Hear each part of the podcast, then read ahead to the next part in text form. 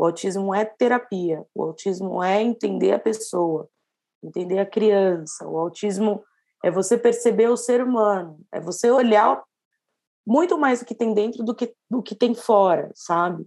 Hoje nós, pessoas autistas negras, estamos. Nós estamos aonde? Nós estamos nos manicômios. Nós estamos nas prisões. Eu tenho um filho autista neuralizado, o que, que eu vou fazer? É de uma pessoa uma característica particular, mas ele afeta toda a dinâmica familiar, porque aquela criança, ela tem dificuldade com ambientes, com ruídos, com texturas de comida, né, com, com cheiros. É, ela é uma criança que vai ter problemas na comunicação. Às vezes ela vai ser oralizada, fala, mas fala coisas que não deveria. A gente, mãe, meio que entra no mundo deles um pouquinho e se fecha também. Se eu pudesse, eu colocava 10 filhos autistas no mundo, que é para ter autista mesmo, para essa galera parar de falar besteira. Feliz ano novo para você que chega ao primeiro episódio do ano do Conversa de Portão.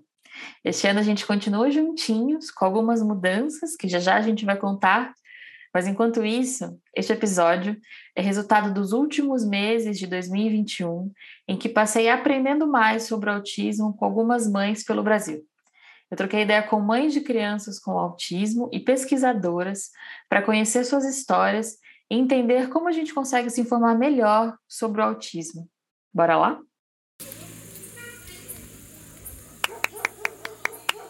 Eu sou Mayara Penina e este é o Conversa de Portão, um podcast produzido pelo Nós Mulheres da Periferia em parceria com o O Plural, um projeto colaborativo do UOL com coletivos e veículos independentes.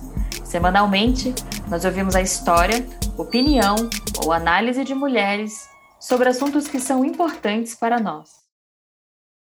Novos estudos, mais uma possível causa, caminhos para identificar sinais e uma lista interminável de terapias. A sensação de muitos profissionais e famílias que lidam com o autismo diariamente é dúbia. Se, por um lado, o acesso à informação amparado nas evidências ajuda na visibilização da condição e na ampliação do debate, e é disso que a gente precisa, por outro, o excesso de informações disponíveis acaba gerando ansiedade e frustração nas famílias, porque em quem realmente a gente pode confiar? Além disso, esse crescimento da circulação de informações sobre autismo não é diretamente proporcional à diminuição do estigma que acompanha a condição. É sobre isso que as mães que me receberam em seus portões falam agora.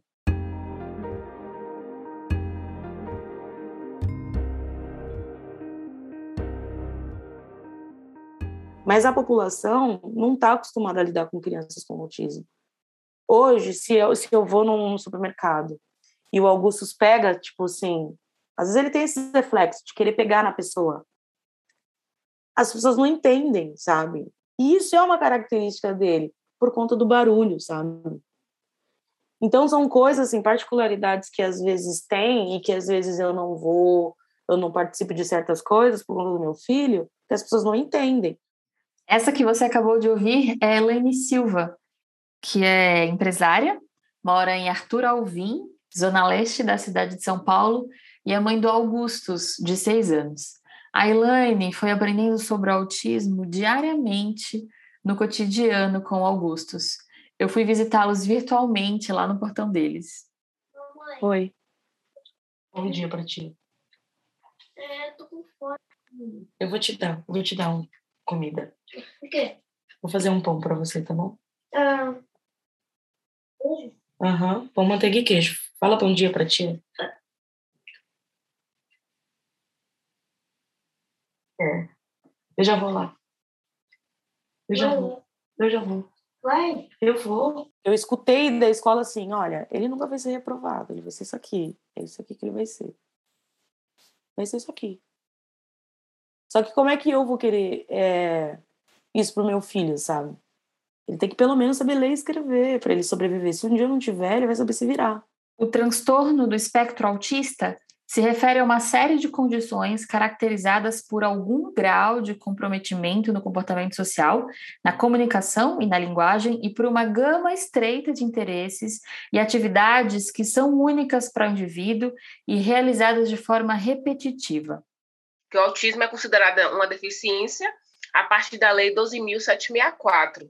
Então, entra na categoria de deficiência. É transtorno do neurodesenvolvimento, mas também é, de, é deficiência. Essa que você acabou de ouvir é a Carla Silene, psicóloga e psicopedagoga que trabalha com educação inclusiva e nos acompanha neste episódio. É importante dizer que, na maioria dos casos, os sinais podem ser aparentes já nos primeiros cinco anos de vida da criança. Segundo a Organização Pan-Americana de Saúde, o transtorno do espectro autista atinge um a cada 160 crianças do mundo. Agora a gente vai conhecer a história da Luciana Viegas, que é autista, mãe do Luiz, um menino autista de 4 anos, e também é professora de educação inclusiva e discute a intersecção de raça e deficiência na página Uma Mãe Preta Falando de Autismo. Ela também é idealizadora do movimento Vidas Negras com Deficiência Importam. Como o autismo aparece na sua vida, Luciana?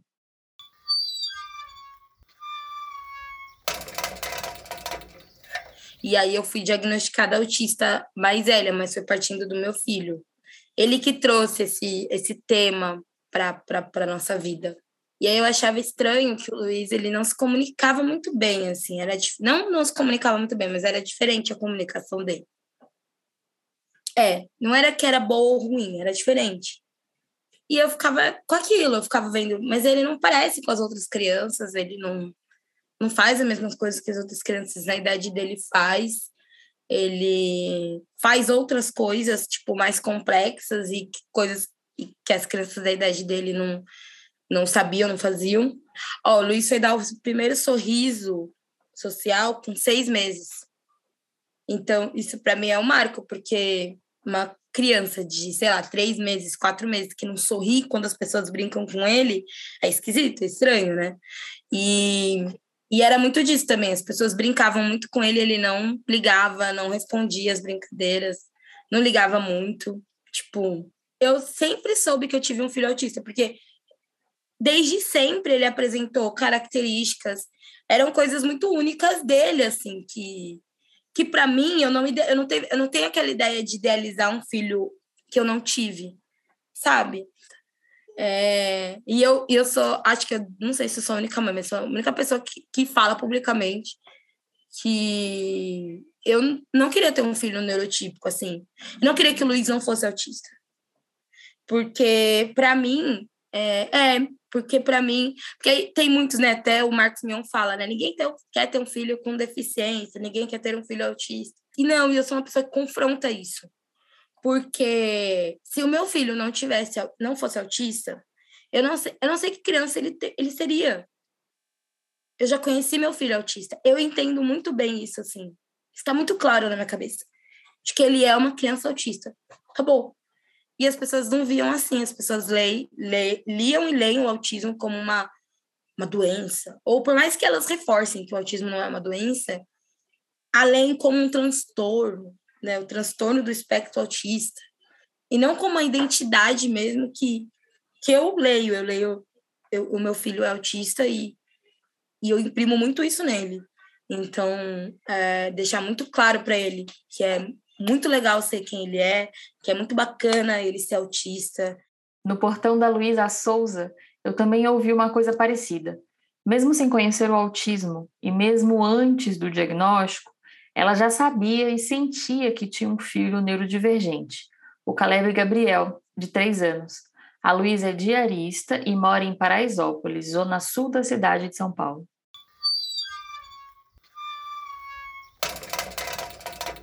É.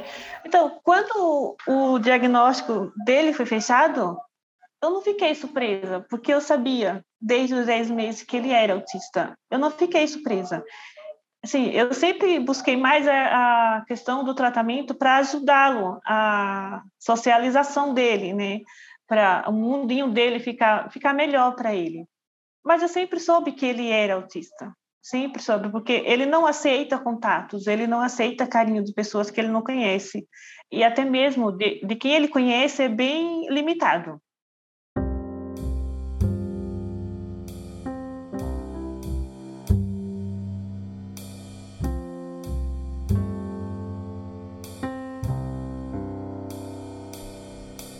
Ao longo deste caminho, desde o diagnóstico até o acesso a terapias e de busca por inclusão e qualidade de vida das crianças, em quem confiar, o que ler, a quem perguntar. Muitas vezes, digitar autismo no Google pode ser fonte de ainda mais angústia. A gente sabe que a ciência é a chave para o fortalecimento de políticas públicas e de práticas profissionais para a melhoria da qualidade de vida de crianças pequenas, especialmente aquelas em situação de vulnerabilidade. E ao longo da minha carreira de jornalista e de mãe, eu acompanho páginas na internet e vejo muitos profissionais, influenciadores, blogueiros que produzem conteúdo sobre desenvolvimento infantil, mas que não necessariamente são baseados em evidências. Como lidar? Olha só o que dizem as mulheres que eu vi em suas experiências com comunicação e internet. Eu tenho perguntado para as mães todas assim, qual que é, como que ela, a relação delas com, com os blogueiros, os influencers no Instagram, de YouTube, assim, qual que é o papel deles é, falando sobre autismo e outras deficiências é, na família de vocês? Você acompanha, você segue, te, te toca de alguma maneira, você usa para se informar? No começo, sim, agora não, porque virou comércio, né? Agora não mais, dificilmente. Eu me apego a esses grupos. Não existe não existe material suficiente para famílias autistas que sejam claras, entendeu? E que sejam muito assertivos. Então, é muito difícil você encontrar algumas informações que, quando tem na mídia, é muito vago, é uma história de superação bonita. E não é essa história de superação bonita que a gente quer buscar. Agora, grupo de mães no bairro, é, é, nas redes públicas, não existe. Em, veículos de comunicação, por que eu falo muito do nós? Falo, Mayara, fala sobre isso, sabe? Eu acho que é importante trazer isso à tona. Porque não é interessante para nenhum repórter, não é interessante para nenhum veículo falar sobre esse assunto. Eu fiz a mesma pergunta para Tamires, moradora da cidade de Júlia, na cidade de São Paulo. Ela é mãe de dois adolescentes com deficiência, a Milene, de 14 anos, e o Luciano, de 13. É, eu, eu sou muito assim de pesquisar, né? Eu sou muito de pesquisar as coisas. Quando eu eles têm consulta com o médico, fala uma palavra lá que eu não entendi, eu explico, ele, eu, eu, eu pergunto, ele explica e eu não entendo de novo.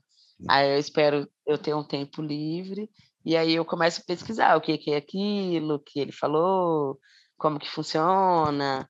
É, eu vou vendo no Google, eu olho os grupos da que eu sigo da, do Facebook para ver se alguma mãe já colocou é, sobre aquilo, sabe? Que o filho teve a mesma coisa. Aí eu começo a ver as postagens dos grupos para ver se alguém já passou por aquilo. Olho muitos comentários. Eu não sou muito de falar, né? Eu não gosto muito de comentar as coisas.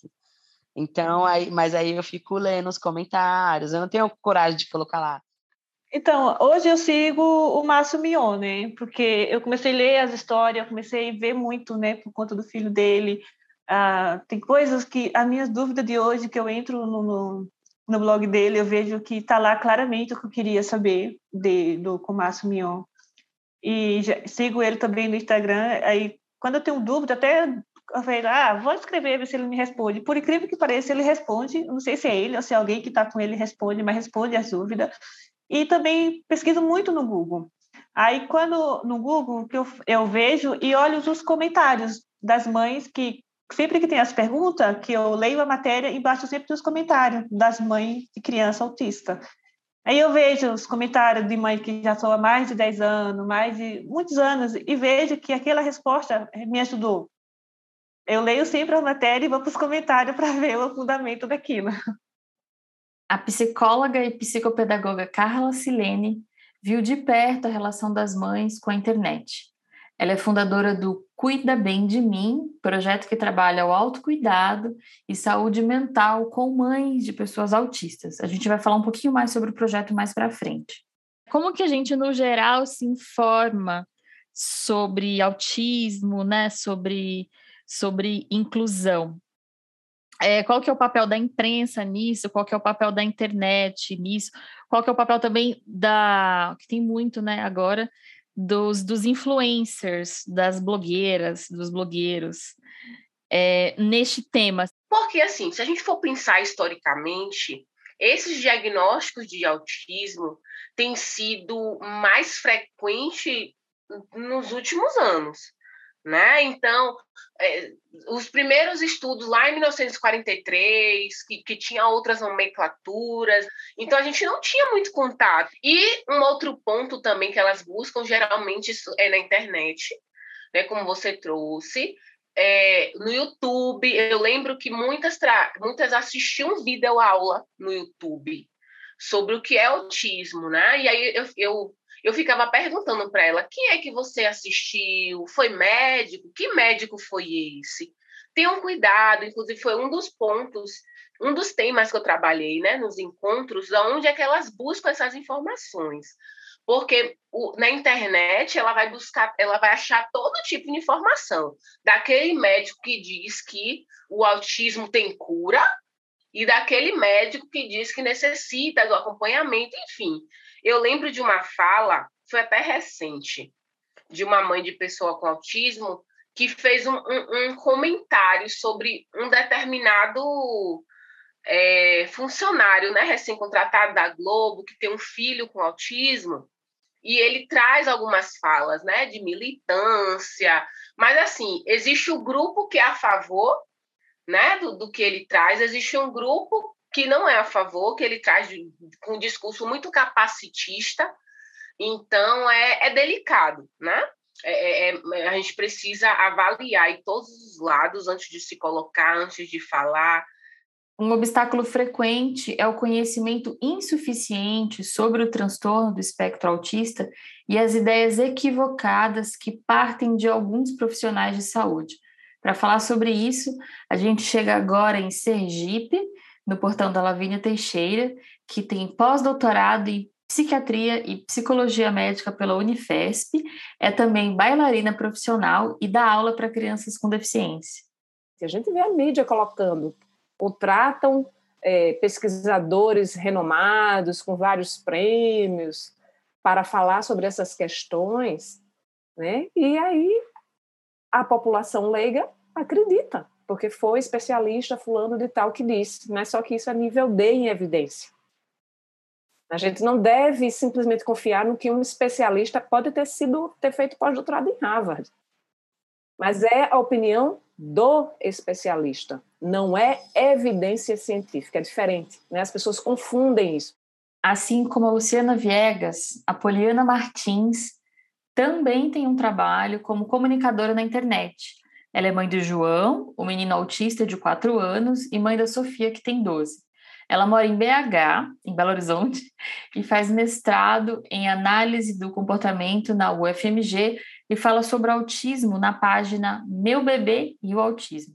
Sou uma divulgadora científica, acho que isso é o principal ali do meu perfil hoje, é, mas eu não quero perder a minha referência de ser a mãe dos meus filhos, sabe? Porque assim, eu sou mais que a mãe dos meus filhos, né? Eu sou, eu, eu, e eu busco trazer isso ali também. Mas o que me trouxe para a ciência foi a realidade social, a realidade em que eu estou inserida, né? A minha história de vida, a história da minha família, quem eu sou, quem meus tios são, né? As dificuldades que nós tivemos, foi isso que me levou para a academia e para a ciência. E é a possibilidade de transformar realidades sociais pelo conhecimento científico que me mantém ali. E por isso, durante o processo da pandemia, mais do que tudo, eu assumi esse lugar de confrontar o que eu chamo de fake science, que é o conhecimento que é vendido como ciência e não é científico, porque existe lugar para religião, para crença na nossa vida. Cada um pode ter sua crença, sua religião. Ah, eu quero fazer um tratamento alternativo, sabendo que isso não tem um, um, resultado de validade, de eficácia, tudo bem, você pode escolher seus caminhos, você é livre. O que não é justo e não é válido é eu enganar as pessoas, dizendo que algo que tem aparência de ciência e que e pode ser vendido como ciência funcione, mas na verdade ocupa um lugar de crença.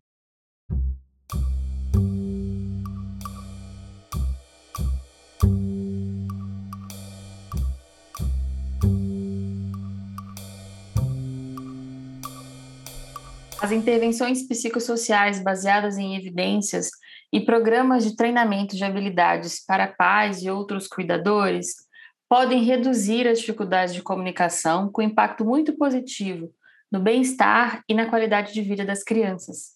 E é isso que a gente quer. As intervenções para pessoas com TEA e outras questões do desenvolvimento precisam ser acompanhadas por ações mais amplas, tornando seus ambientes sociais e atitudinais mais acessíveis, inclusivos e de apoio. Para encerrar a nossa conversa, eu perguntei para todas as mães como que elas acessam essas terapias e intervenções para que as suas crias tenham mais qualidade de vida. Escuta só. E hoje, Laine, quais são é, as terapias que o Augustus faz? Assim, quais são? Ele, com o que, que ele é acompanhado? Quantas horas por semana? Ele passa, ele, ele, ele tem uma psicopedagoga, é, ele tem a fono e ele tem a psicóloga. São três. E na escola ele tem uma pedagoga que acompanha ele para ele ser alfabetizado agora, né? Então são quatro, né? Fora neuro. Mas o que a gente tem hoje, né, de mais consistente na ciência, é o que a gente chama de intervenção comportamental intensiva. Então, a gente ensina habilidades para as crianças com autismo, porque a grande diferença do autismo é a maneira pela qual a pessoa aprende. Essa é a grande diferença no autismo, a maneira pela qual a pessoa interage com o mundo, que ela percebe o mundo e que faz com que ela aprenda, né, o que ela aprende. E aí essa intervenção intensiva, ela acontece nos primeiros anos de vida para ensinar o basicão, assim, que a gente chama de repertório básico, de habilidades básicas. Falar, andar, olhar, imitar, que para muitas crianças com autismo que precisam de mais suporte, vai ser, vão ser habilidades que sem a, a assistência de saúde elas não vão aprender. Então aí eu tenho que ficar esperando. A única coisa mesmo que eles têm um acompanhamento é esse pessoal que eu te falei da PD que vem toda quarta-feira na minha casa. Só que aí é meia hora de atendimento. Eles fazem meia hora de atendimento. Levo o Luciano no banheiro, manda ele escovar o dente sozinho, explica, aí vê se ele tá aprendendo, se ele não tá aprendendo, aí acabou. Aí vai conversa com a Milene, pergunta, faz umas perguntas para ela sobre o que é documento, o que é isso, o que é aquilo. Acabou, elas vão embora. É esse o suporte que tem.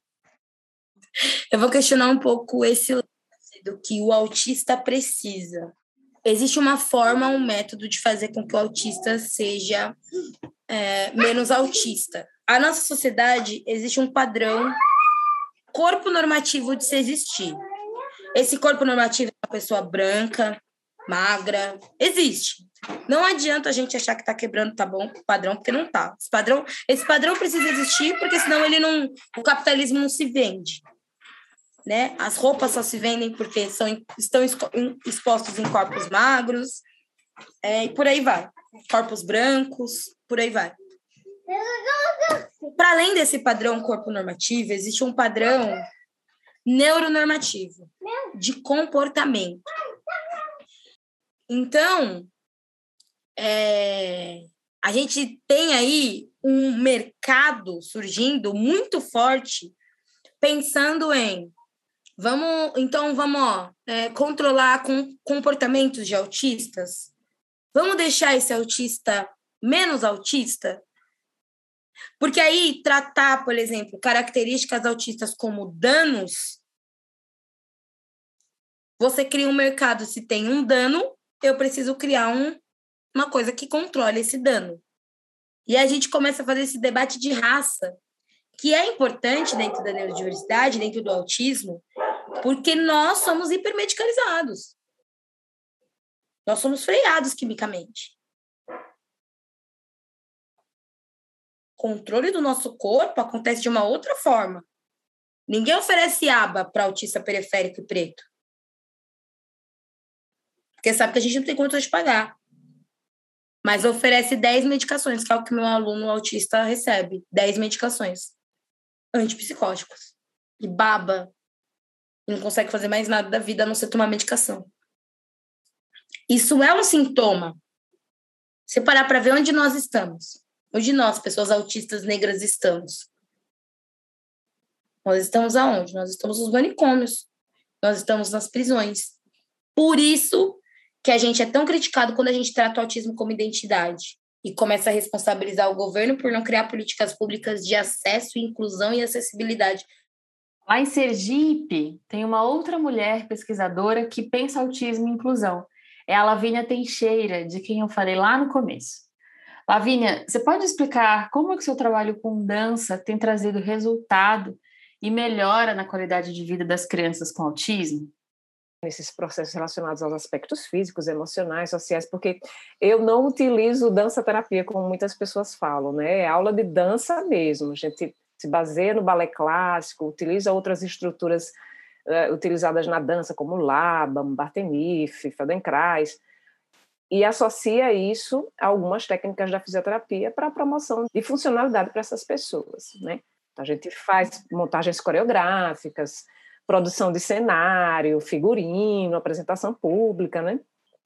Vendo aí a fundamental importância dos profissionais da área de saúde se atentarem, né, para esse potencial desbravador que as artes, em especial a dança, podem é, proporcionar na vida social de pessoas com deficiência. Não ficar só naquela visão de que a, a, a a prática do profissional de saúde é apenas palestras, procedimentos medicamentosos, procedimentos curativistas, né? A gente pensar em outras proposições, utilizar as artes, utilizar o teatro, a dança, né, para que a gente possa desenvolver essa autonomia das pessoas, como está lá na Constituição. A saúde se faz também com a participação social e aí a gente conseguir inserir essa, as pessoas como é, autônomas dessa, dessa promoção de saúde. Uma pessoa que tem autismo, ela vai ser sempre, vai ter sempre o autismo. Uma pessoa que tem paralisia cerebral, ela vai ter sempre paralisia cerebral. O que é que a gente precisa promover para ela? Habilidades, funções, ser autônoma, ser independente. Aí a Lavínia está falando sobre a palavra reabilitação. O autismo, ele especificamente para o autismo, Hoje o DSM-5 ele se fundamenta em dois critérios diagnósticos, né, que tem os comprometimentos comunicacionais, de interação social e a questão dos movimentos e interesses repetitivos.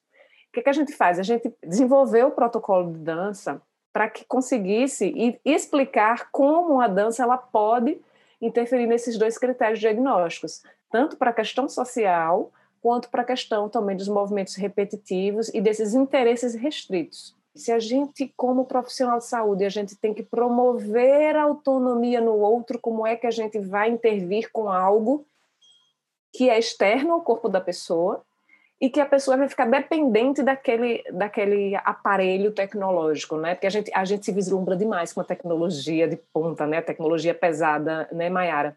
E as tecnologias leves, como a tecnologia social, elas são colocadas como não científicas, e isso não é verdade, que eu não consigo entender o porquê dessas tecnologias de simplesmente abafa. Por que é que uma pessoa, e no caso do autismo, ele desenvolve agressividade? Né? Os estudos ainda não sabem, né? É um, é um espectro, né? Então tem várias, várias justificativas para isso. Inclusive o uso indiscriminado de medicações, a exigência de, de, que a pessoa que é atípica ela haja tipicamente, como a maioria das pessoas. É um outro problema que a gente tem na área da educação, você trabalha educação infantil. Você vê muito a questão do adestramento educacional, desculpe o termo, né? Mas a gente precisa repensar, porque ah, porque uma pessoa que tem autismo, ela age de uma forma antissocial, ela está errada ou nós não conseguimos ter empatia e entender que é uma forma da pessoa se expressar corporalmente, comunicacionalmente. Né? O transtorno do espectro autista impõe uma carga emocional e econômica significativa sobre os cuidadores. Cuidar de crianças, especialmente aquelas que precisam de muito suporte, pode ser muito exigente, principalmente onde o acesso aos serviços e apoio são inadequados. Portanto, o empoderamento dos cuidadores é cada vez mais reconhecido como um componente fundamental das intervenções de cuidados para as crianças nessas condições. Por isso, a Carla Silene criou o projeto Cuida Bem de Mim, e eu fui lá no portão dela, em Salvador, para ela me contar como foi isso. Então, é, trazer para ela essas discussões, ouvi-las, é instrumentalizar é cuidar da saúde mental, porque se eu tenho uma cuidadora adoecida psiquicamente, eu vou ter uma criança, um adolescente com, com autismo adoecido. E eu lembro que eu sempre usava com elas a, a metáfora do, da máscara de oxigênio do avião. Né? Então, se a máscara cair na sua frente, né? eu, eu, sempre, eu sempre levava para elas reflexão: o que é que vocês colocam primeiro, em vocês ou no, ou, ou no filho de vocês? E algumas eram mais espertas e falavam, não, Carla, tem que colocar primeiro na gente, porque já é orientação do avião, né? Mas tem outras, não, claro que eu colocar nele primeiro, né? Tem que, tem que proteger ele. Aí eu trazia toda a reflexão por trás. Se você não está bem, você não tem como cuidar dele, né? Exercer o cuidado toma tanto a parte física como a parte emocional também, né? Então, esse resgate da autoestima, esse resgate dos sonhos, um dos trabalhos que eu fiz, uma das dinâmicas é qual o seu sonho? Né? O que é que você pensa para você? O que é ser mulher? Né? A mulher por trás da mãe. Então, de fato, é, é um trabalho, é cansativo, é não é fácil. Ainda mais se o filho é, tiver num nível que precisa de muito suporte. Agora, o relato de outra foi um relato doloroso, que ela disse que o fato de participar desses momentos e não levar ele, ela se sentia traindo ele. Estava sendo egoísta, porque ela estava pensando nela, hein, meu filho? Eu encerro nosso papo agradecendo as mulheres que tiveram a confiança de dividir suas histórias comigo e com você. Agora, antes de tirar o fone, compartilhe esse episódio com alguém que gostaria de ouvi-lo. É isso. Cuidem das mães e até logo.